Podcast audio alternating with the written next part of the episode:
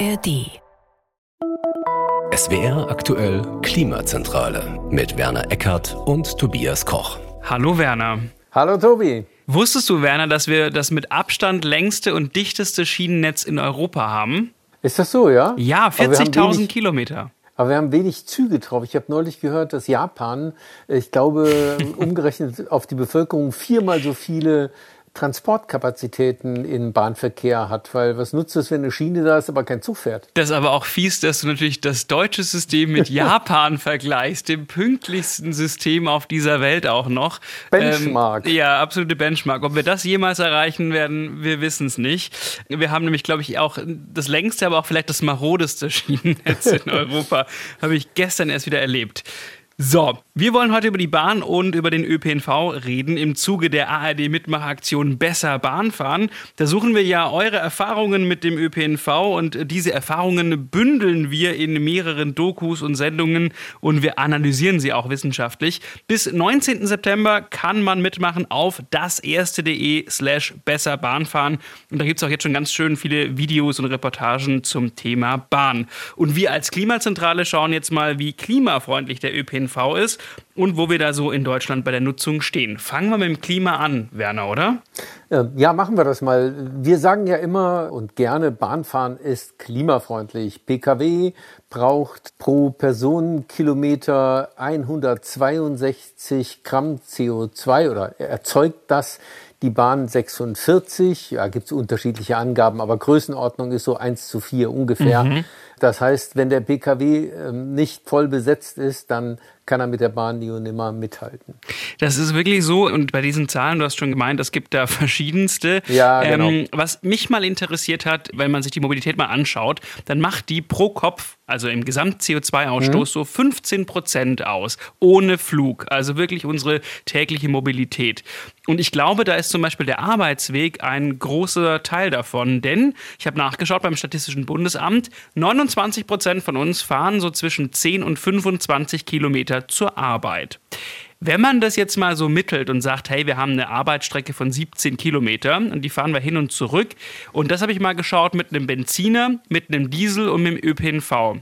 Und? Dann kommt da schon raus, dass der ÖPNV natürlich wirklich am besten ist. 2,2 Kilogramm CO2, Benziner, Diesel so zwischen 6,7 und 7,4 Kilogramm. Bevor Hassmails kommen, das ist natürlich mhm. immer eine grobe Schätzung. Aber wenn man das mal das ganze Jahr überfährt, 249 Arbeitstage, wir ziehen 29 Tage Urlaub einfach mal ab, haben wir 220, lässt sich so eine Tonne CO2 einsparen im Jahr mit der Bahn. Und das finde ich nicht wenig. Das ist nicht wenig, da hast du völlig recht. Und äh, du hast gesagt, das liegt äh, stark daran, dass man natürlich auch zur Arbeit kommen muss. Das ist richtig. Also beruflich Pendelkosten sozusagen sind etwa 20 Prozent des Verkehrs der Mobilität bedingt des Individualmotorverkehrs. Das heißt aber auch, das ist nur ein kleiner Anteil. Einkauf ist ungefähr genauso viel und Freizeit ist fast das Doppelte. Rechnen wir einen Urlaub dazu, ist mhm. es gut das Doppelte. Das heißt, wir fahren schon auch viel aus, sag ich mal, Dalles durch die Landschaft. Ja, aber ich finde es wichtig, dass du es ansprichst, denn wenn ich jetzt an Freizeit denke, auch mal zum Beispiel an einen Wochenendtrip nach Hamburg oder nach Berlin, dann nutze ich ja, wenn ich die Bahn nehme, noch den Fernverkehr. Und dann wird mhm. da ja nochmal deutlich mehr draus, denn der Regionalverkehr hat eine höhere CO2-Bilanz, einfach weil er nicht voll elektrifiziert ist zum Beispiel, oder eben weil der Fernverkehr nicht nur elektrisch fährt, sondern eben auch durch Kompensation mit Ökostrom. Und da ist es natürlich dann nochmal eine ganz andere Nummer. Ne? 100 Kilometer mit einem Benziner, knapp 20 mhm. Kilo CO2. Fahre ich das mit einem IC oder ICE, sind wir bei 3,6 Kilogramm. Also über 80 Prozent Ersparnis gegenüber dem Auto. Da ist die Bahn natürlich schon dufte.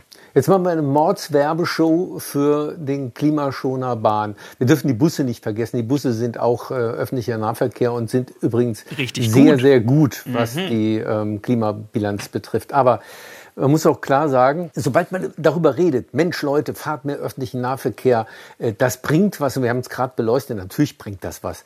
In den verschiedensten Bereichen ist da viel Luft drin. Dann kommt aber sofort die Retourkutsche, ja, aber bei mir fährt ja keine Bahn, bei mir hält ja nicht mein Bus.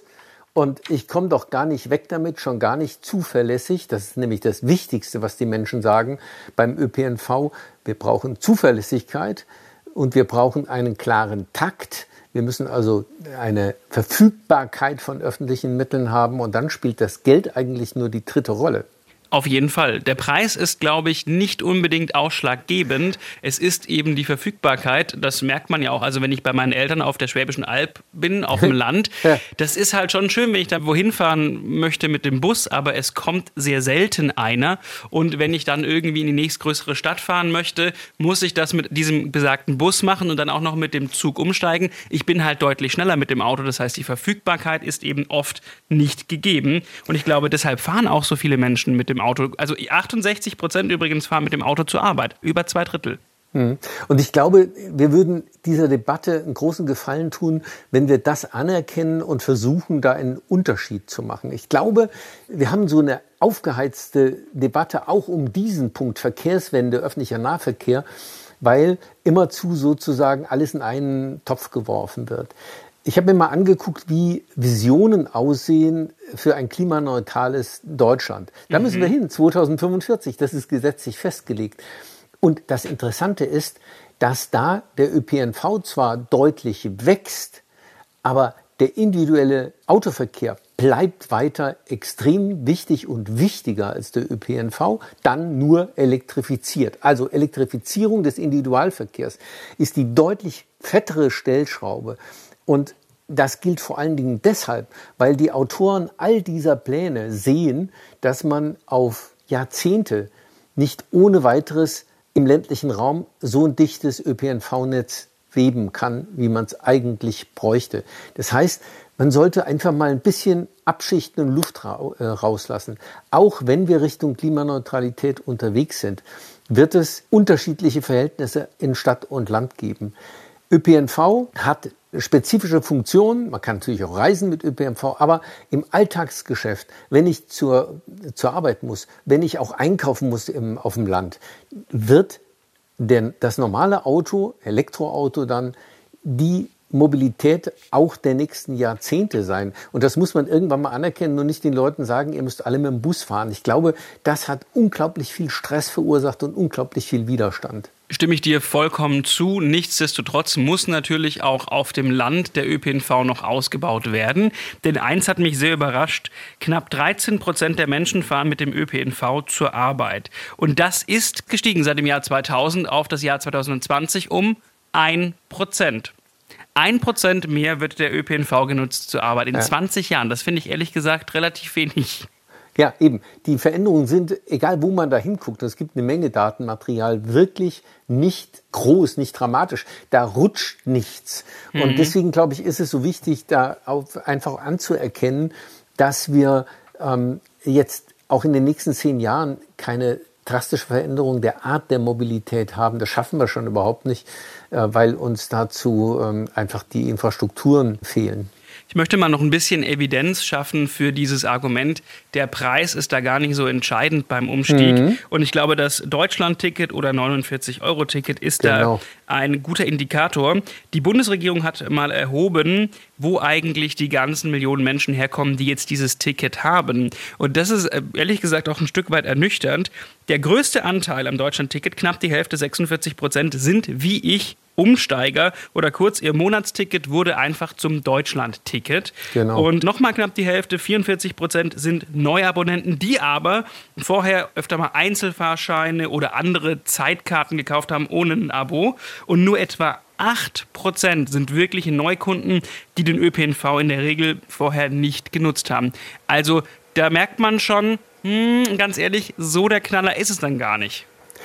Ich glaube auch, das Ding hat zwei gute Sachen. Zum ersten räumt es dieses Kostenargument aus. Ich zahle einmal, das ist eine Flatrate und ich kann zumindest im Nahverkehr ähm, kann ich dann fahren. Und das Zweite ist, es ist sehr viel einfacher. Ich muss mich nicht mit den ganzen Tarifkrempel rumschlagen. Mhm. Jedenfalls im Groben und Ganzen. Das heißt, ich habe ein Ticket und kann mich in irgendetwas reinsetzen, was öffentlich ist und das ist dann schon bezahlt. Das ist enorm wichtig und das ist ein ganz entscheidender Faktor, glaube ich, für die Akzeptanz. Aber die entfaltet sich nicht von jetzt auf gleich. Das kann man übrigens an was ganz anderem sehen. Mich hat das auch gewundert, dass da diese Orgien gefeiert wurden. Verkehrsminister Wissing. Mhm. Es ist ein Riesenerfolg, ja. die Einführung dieses 49-Euro-Tickets im Mai. Ich habe mir mal die Treibstoffabsatzzahlen angeguckt, oh, okay. die ja monatlich veröffentlicht werden. Und ich dachte immer, woran messe ich beim Klima einen Riesenerfolg dieses Tickets, wenn die Leute tatsächlich nicht nur dieses Ticket kaufen, sondern auch weniger Auto fahren und weniger tanken. Nur dann hat das Ganze ja irgendwo einen Sinn. Und was ist passiert? Der Absatz an Treibstoff ist gegenüber dem Vorjahresmai um 10 Prozent gestiegen. Okay. Das heißt, das, das heißt, zumindest ist da, gut, das ist jetzt unfair, den ersten Monat schon als Maß zu nehmen. Es liegen ja. noch keine neueren Zahlen vor, aber das zeigt, da ist erstmal mehr drüber geredet worden, als dass das tatsächlich dem Klima hilft. Und ich bin kein Statistiker. Ich weiß nicht natürlich, ob man das am Treibstoffverbrauch direkt messen kann, aber es ist bestimmt ein Indikator. Die einzige Zahl, die ich da gefunden habe, und das stützt vielleicht ein bisschen deine Aussage, äh, man geht wohl maximal von einem Ersatz von 5% der Autofahrten jetzt mit dem 49-Euro-Ticket aus. Gewusst hat man das nach der Auswertung beim 9-Euro-Ticket.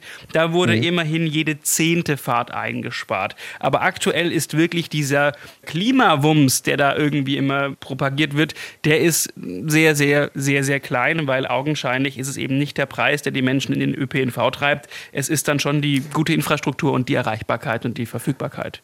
Absolut. Aber nochmal zu diesem ähm, der Frage des, des Klimaschutzes und des Treibstoffabsatzes zurück. Das ist die Benchmark. Wenn ich quasi mehr Verkehr habe, und das war ja beim 9-Euro-Ticket ganz entschieden so, dass die Leute einfach aus Dallas mal ein bisschen Bahn gefahren sind, mhm. zusätzlich zu ihren sonstigen mhm. Fahrten, die sie mit dem Auto gemacht haben, die berühmten äh, Sylt Nahverkehrsreisenden. Äh, ja. ja.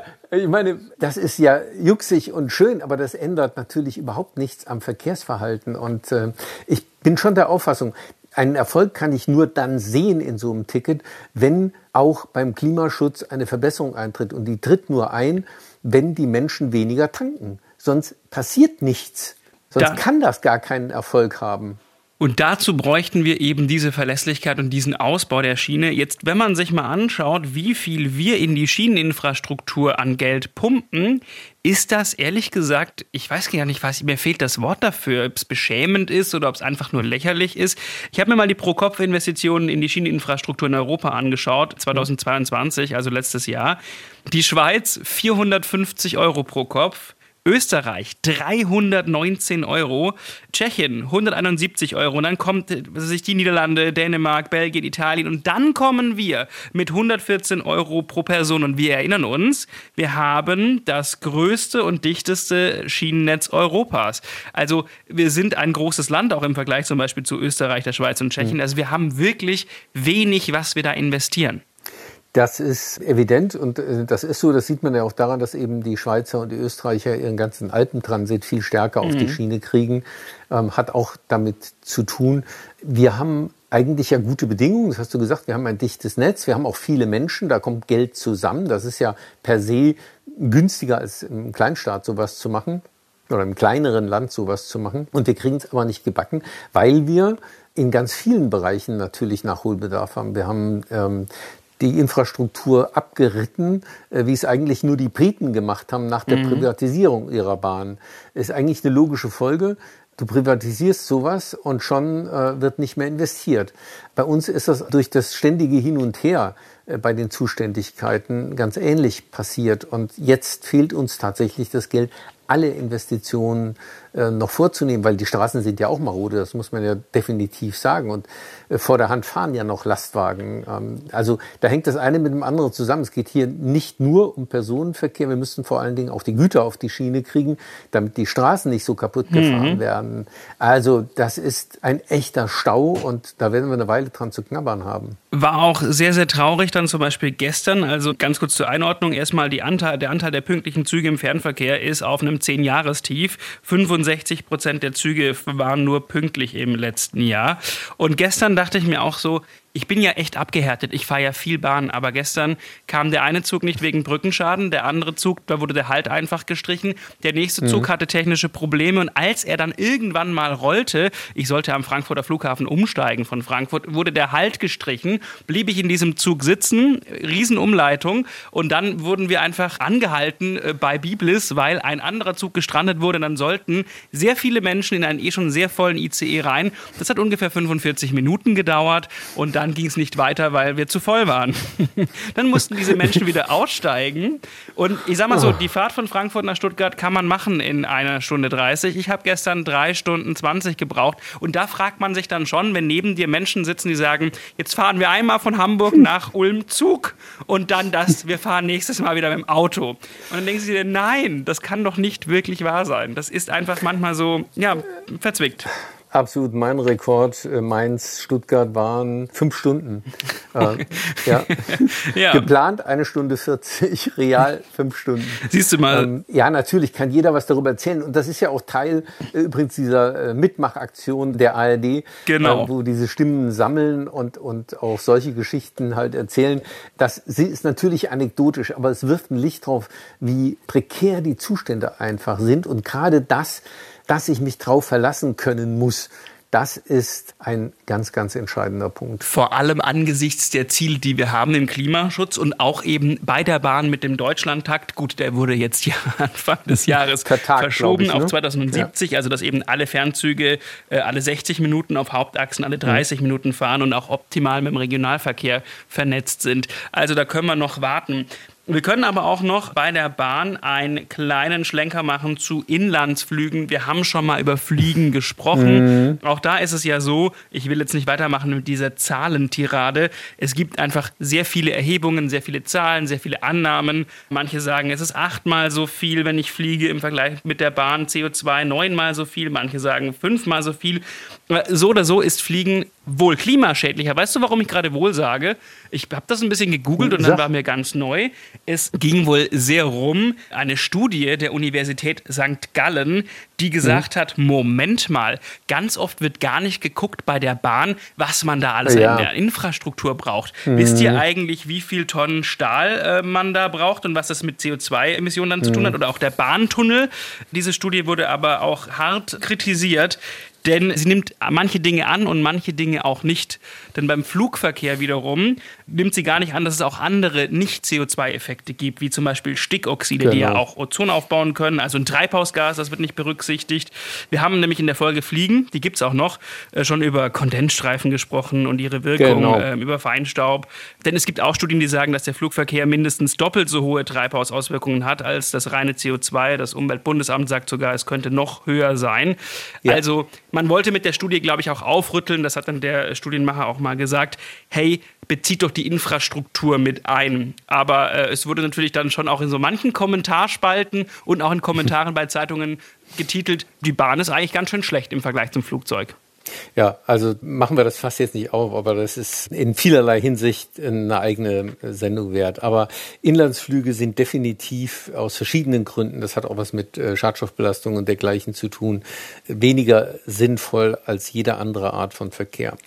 So, dann gehen wir da mal ganz kurz noch vielleicht auch in die Zukunft. Also, äh, wie könnte mhm. die Bahn der Zukunft aussehen? Ich werde immer wachgerüttelt, dass wir da noch nicht ganz äh, am Ende angekommen sind, wenn ich dann in Ulm in den Zug nach Ehingen an der Donau umsteige und äh, sobald ich dann drin sitze, macht und dann geht die Diesellok an und fährt mit mhm. einem, also wenn du vom ICE kommst, ist das wirklich sehr, sehr laut, wenn du da drin sitzt. Und dann Diesel locken wir dann über die Schwäbische Alb.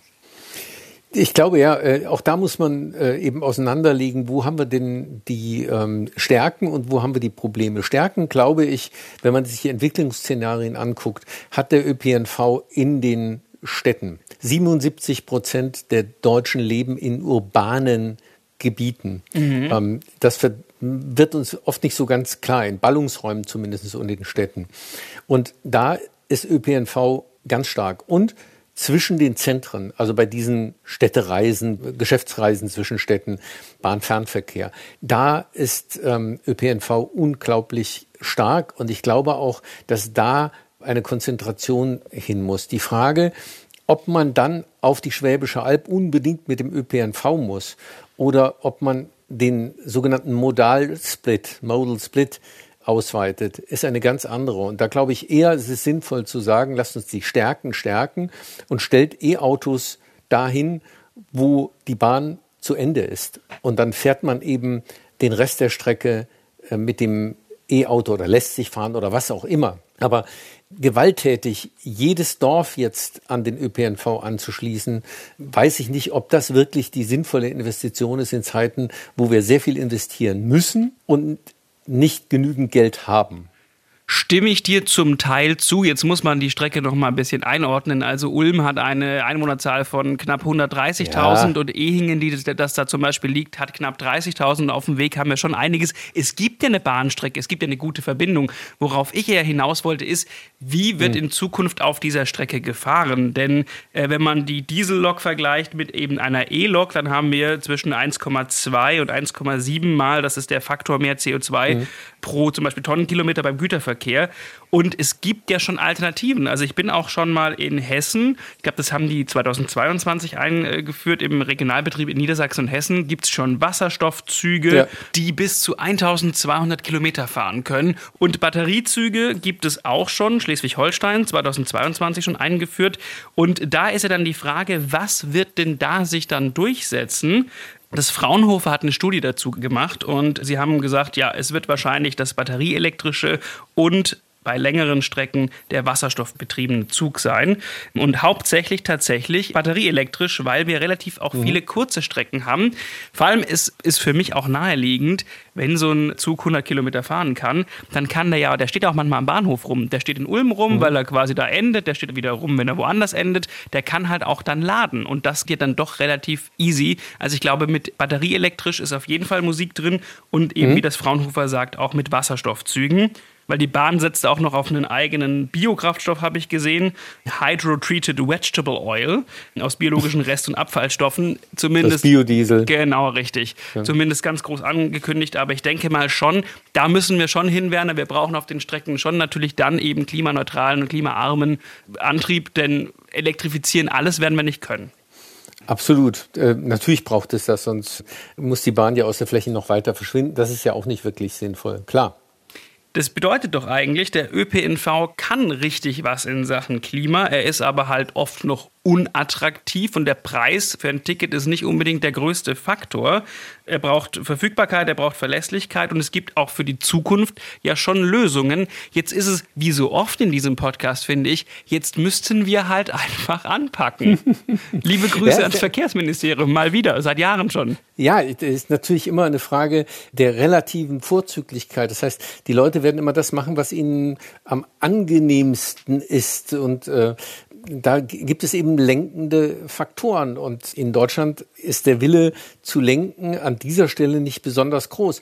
Nehmen wir mal das Stichwort City Maut, womit man in großen Städten weltweit versucht und mit Erfolg versucht, ähm, Verkehr umzulenken, Individualverkehr aus den Städten rauszuhalten, um dort öffentlichen Nahverkehr zu stärken. Äh, das ist in Deutschland halt nicht populär. Also in, in Singapur, die älteste, ist der Verkehr um 45 Prozent zurückgegangen. Stockholm oder London so um die 20 Prozent, nachdem man City Maut eingeführt hat. Je kleiner die Stadt, desto kleiner auch dieser äh, Effekt. Aber in Großstädten ist das ein probates Mittel. Es soll auch nur heißen, man braucht auch eine lenkende Politik, sonst funktioniert das so ohne weiteres nicht. Und Politik hat einen guten Grund zu lenken. Warum? Weil die Innenstädte lebenswerter werden, weil ähm, die Belastung der Menschen, die dort leben, durch Schadstoffe und auch vor allen Dingen durch Lärm zurückgeht, wenn der Verkehr zurückgeht und weil es eben auch fürs Klima weltweit dann einen Effekt hat.